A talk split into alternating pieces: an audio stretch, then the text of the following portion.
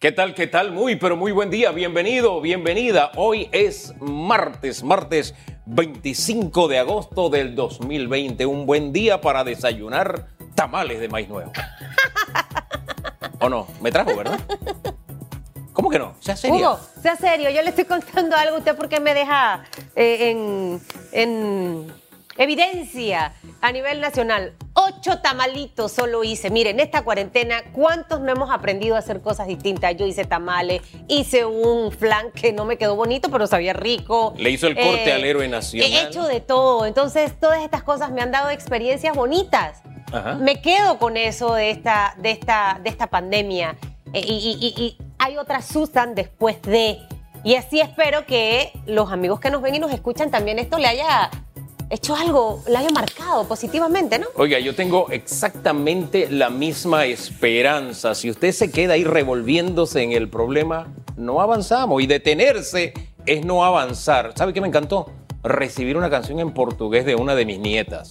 ¿Por qué? Porque empezó a tomar clases gratuitas de, de portugués. Entonces, de eso se trata, aprender cosas nuevas. Lamentarnos, podemos pasar el día completo lamentando normal que no va, lo que no puede ir peor, porque mira que ta, ta, ta.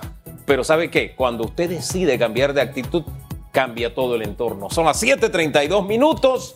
Eh, hay cosas que están cambiando y que van a cambiar. Y que van Ah, a cambiar a positivo. De ahí viene también la pregunta de hoy en redes. Así es, usted puede participar a través de arroba ecotv panamá, arroba rpc-radio, arranque su mañana con dinamismo y con propuestas positivas, no con quejadera ni destrucción. Oh, oh, oh. El gobierno nacional analiza eliminar los salvoconductos y las restricciones de salidas por género. También estudian la reactivación de nuevas actividades económicas. ¿Usted qué opina? Espero que no sea de los que se queje, porque miren, los taxis primero estaban quejándose por el tema del par y el non. Ahora que están los dos, también se quejan. Ay, wow, padre. de verdad que, como dice Hugo, hay que dejar de quejarse y empezar a trabajar. Acabo de postear, mire, no mire al de al lado para envidiar o para criticar. Solamente si lo va a mirar es para que se motive, para que usted sea mejor. Eh, dejemos eso como atrás porque eso no nos permite crecer. Así que hay que arrancar así, don Hugo, ¿no le parece? Así Este mismo martes. es. Fíjese, no me tocaron tamales de las de esos que pusieron a cocinar al héroe nacional. Ya me tocará en la siguiente. ¿Por qué me mira así? Porque eso lo hice yo. Mm, Yo. con mi mamá. ¿Seguro? Son las 7:33 minutos. Feliz mañana a los que están en ECO, conectados allí, Canal 28, exclusivo de Cable Onda. Los que están en RPC Radio escuchándonos, don Hugo, 90.9, 106.3. A, A los que están nacional. en Netcon Go, a los que están en streaming de video de RPC Radio, a los que están en Cable Onda Go, a En los que están en sociales. el Facebook, en el Instagram. Feliz mañana. Vamos con titulares. Totalmente. Los titulares. Así titulan los diarios de la localidad. Esta mañana, 7:33, aprueban traslado de partidas por más de 16 millones de dólares al MINSA para pagar deudas a personal y equipos de salud. El monto busca cancelar los pagos adecuados a personal y equipos de salud, así como la compra de insumos y reactivos para el laboratorio del Instituto Conmemorativo Gorgas de Estudios de la Salud para detectar el COVID-19. Sobre en qué tiempo se le pagará a los médicos y enfermeras, Sucre indicó que ha sostenido conversaciones con el Contralor de la República y está claro con la urgencia de realizar el pago, por lo que prevé, luego que la Comisión de Presupuesto apruebe el traspaso de las partidas entre 36 y 48 horas, podría realizarse el pago de los cheques. 7.34 minutos, Gobierno Nacional realizó una nueva transferencia del Vale Digital que beneficia a más de 342 mil panameños. El anuncio lo hizo el presidente Laurentino Cortizo a través de su cuenta de Twitter. Son exactamente 342 mil 252 panameños que van a recibir su transferencia del Vale Digital de Panamá Solidario. La primera transferencia se realizó eh, este lunes y la siguiente serán los días 25, 26, 27 y 28 de agosto. 7 de la mañana, 35 minutos. Panamá totalizó 87.485 casos acumulados de COVID-19. 585 sumaron los nuevos contagios por este virus. 1.659 personas se encuentran hospitalizadas. 153 están en cuidados intensivos. 1.500 están en sala. En las internacionales, España supera los 400.000 casos de coronavirus tras sumar 19.382 nuevos contagios. Ante semejantes números, algunas comunidades autónomas, como Cataluña, han decidido endurecer de nuevo sus medidas restrictivas. Se anunció la prohibición de cualquier tipo de reunión pública o privada con más de 10 personas, además de otro tipo de normas. 735, muchos de estos nuevos casos en realidad son de días anteriores, pero las regiones competentes en gestión sanitaria las notificaron al gobierno central este fin de semana. Puntualizó Fernando Simón, director del Centro de Emergencias Sanitarias, dependiente del Ministerio de Sanidad. 736, hasta aquí las noticias que hacen titular este martes 25 de agosto.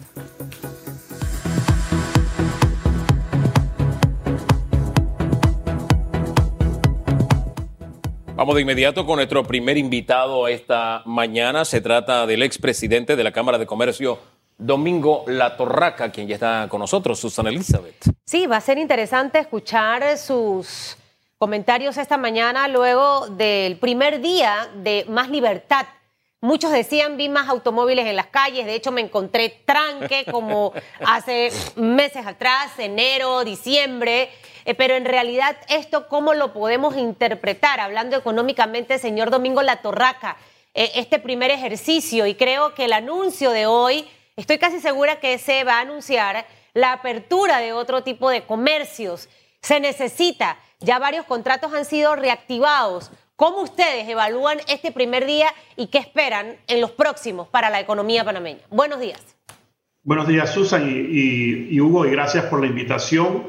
Eh, bueno, es un, es un paso importante en la, en la, reactivación de las actividades económicas del país. Hemos estado eh, confinados, eh, recluidos y guardados por más de 150 días eh, y, ustedes hablaban sobre el optimismo que tenemos que tener. Nuestro vaso tiene que estar eh, medio lleno siempre. Todos, eh, todos juntos vamos a salir de esta, de esta situación tan complicada. Económicamente el país ha, ha, sufrido, digamos, el, digamos los efectos del confinamiento, los efectos de una paralización de actividades y lo que vemos a partir del día de ayer y yo, no siendo día de hombres, estuve trabajando en casa, pero mi esposa que estaba trabajando eh, eh, ya desde hace, desde hace semanas, eh, me dijo, me reportó que el tráfico estaba como cualquier día en diciembre o en enero, febrero, ¿no? con mucho tráfico en la calle.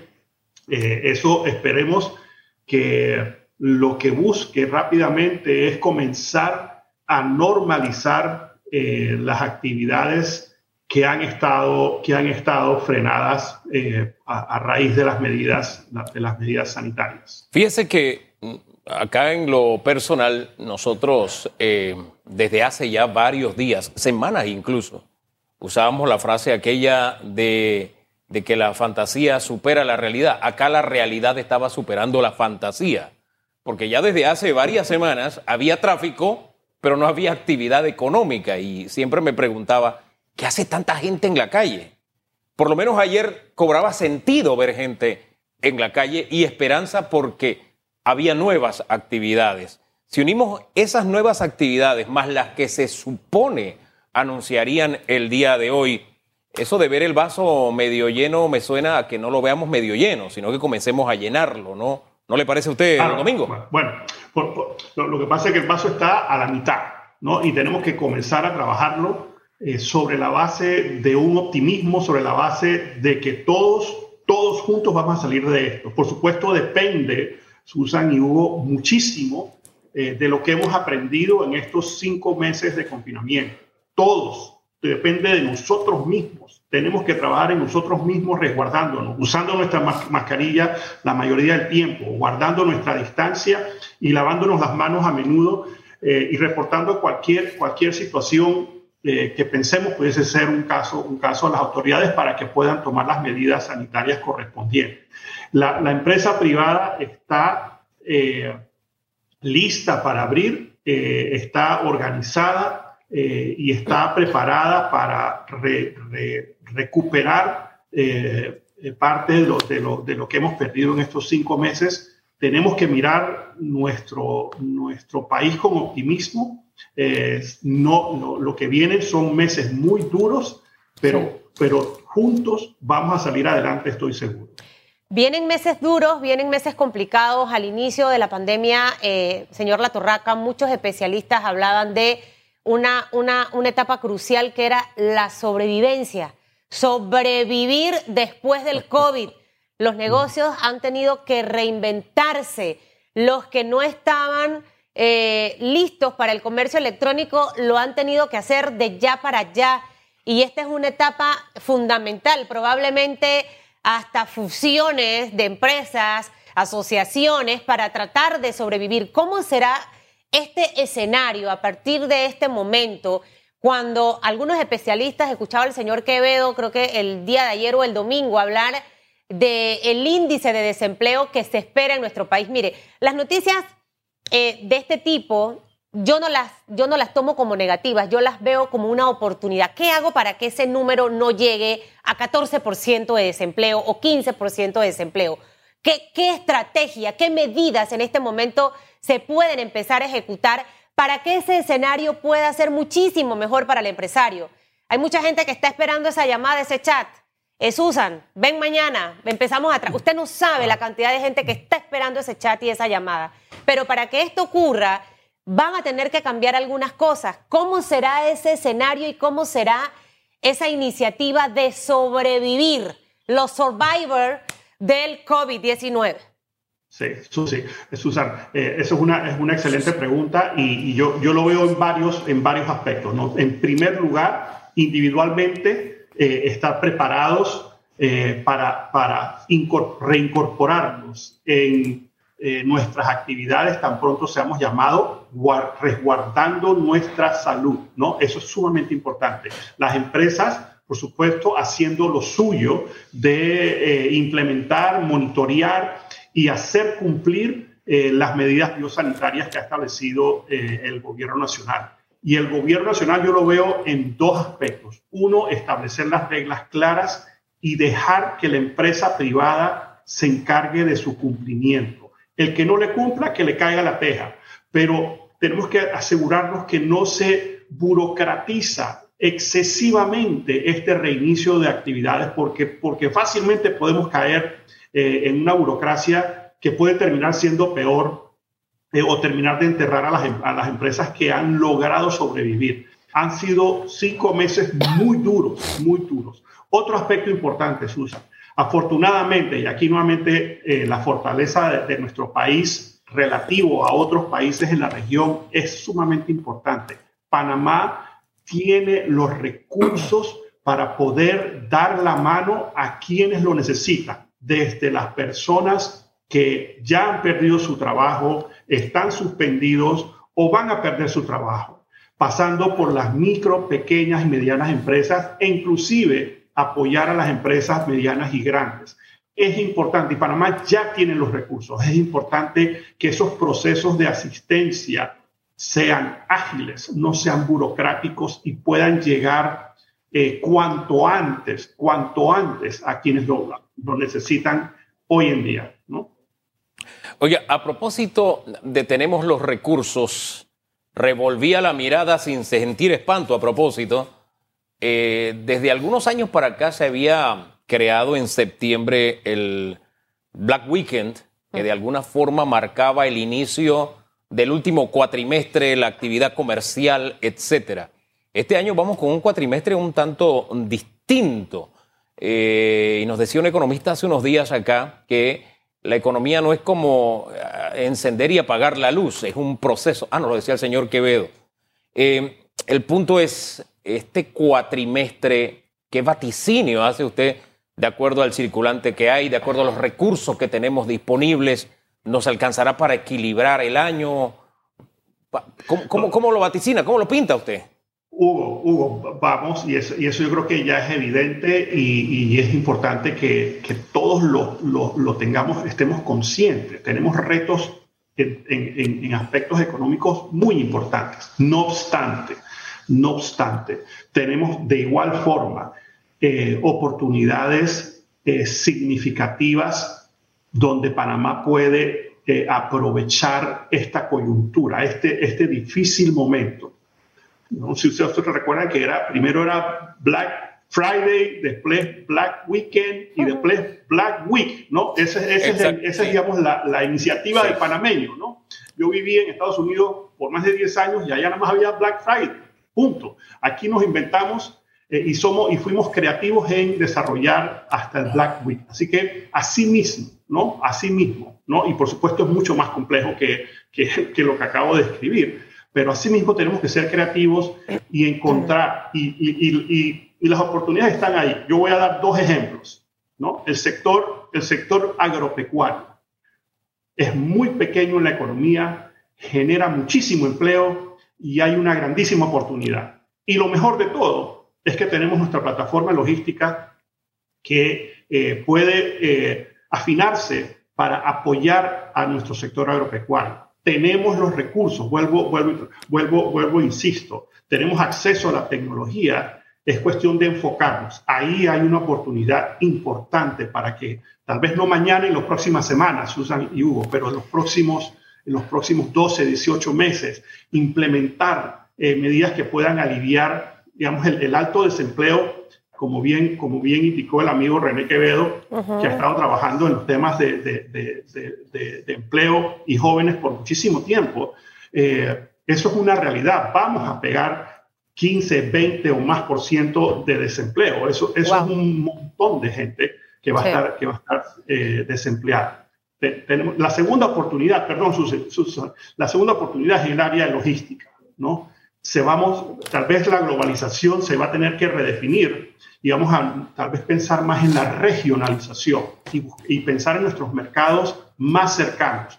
Y Panamá creo que tiene una gran oportunidad por su, por su por su posición geográfica, por, por sus canales de distribución que ya tienen. Tenemos que trabajar, por supuesto, en los procesos eh, internos de logística y eso es, una, eso es una tarea pendiente desde hace mucho tiempo, pero nuevamente creo que lo que se ha hecho en estos, en estos cinco meses en materia de, de digitalización, dados en parte por la AIG, yo creo que, yo creo que es un gancho, gancho en, la, en la dirección correcta y sobre la base de eso podemos trabajar muchísimo en, en, en romper con la burocracia que nos ahoga en algunos de los procesos de logística interna. Y es para que todo lo que ha hecho esta administración no lo veamos malo, porque a veces tendemos a criticar y ver que todo ha sido malo. El mundo entero no ha sabido cómo manejar esta pandemia, señor Latorraco. O sea, escuchábamos al presidente de España reconocer sus errores, de un país como España. Entonces es para que a veces no seamos tan drásticos y duros con nosotros mismos. Usted habla de un tiempo más o menos 18 meses. Eh, el, impacto del COVID para recuperarse como país en general, de cuánto tiempo tomaría.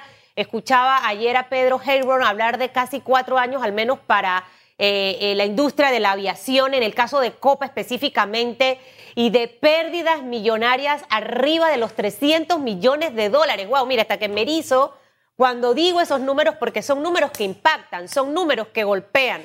Eh, ¿Cómo logramos en, este gran reto y que me gustaría saber el, tiempo que usted maneja para la recuperación en Panamá, lograr dos cosas. Uno, que el panameño consuma lo nuestro. Es decir, esto puede eh, impactar positivamente nuestra economía, eh, el, motivar obviamente a que la gente pueda comprar, pueda salir. Es momento de ahorrar o no ahorrar y los incentivos por parte del gobierno rapidito para que nos los pueda contestar. Mira, las cifras de que habla, de que habla Pedro son dramáticas, pero lo mira, Copa lo ve con, con, con gallardía y echándose adelante. Ellos van a sobrevivir y nuestra, y, nuestra, y nuestra línea aérea insignia va a salir adelante con grandísimos retos todavía, pero saldrán adelante. Asimismo, yo pienso que nuestro país eh, tomará dos años eh, en poder alcanzar el punto donde estábamos en diciembre del 2019. Donde arrancamos este año, nos tomará un par de años lograrlo. ¿No? Habrán sectores que no se recuperarán y que no, y que no tendrán la dinámica que tenían previamente. Eso ya se, venía, ya se venía previendo. Por ejemplo, la construcción. La construcción estaba en en, turbo ¿no? Pareciera que le hubieran metido hormonas artificiales, ¿no? La, construcción tiene que seguir siendo un pilar de la economía, pero no al nivel que teníamos anteriormente, ¿no? Entonces tenemos que eh, redefinir un poco, ¿no? Y aquí hay oportunidades para que otras actividades surjan, como ya les he mencionado, los temas de logística y el sector agropecuario. Pero nos tomará un par de años eh, salir adelante y alcanzar el mismo nivel. Dependerá de todos nosotros eh, trabajar en conjunto, trabajar todos, todos Panamá, ¿no? Todos somos uno para poder salir para poder salir adelante. Don Domingo, gracias por conversar con Panamá y darnos esa dosis esta mañana de, optimismo, de optimismo realmente. Que tenga muy buen día. Saludos. muchas gracias. Chao. Saludos, cuídense mucho. Pausa y regresamos.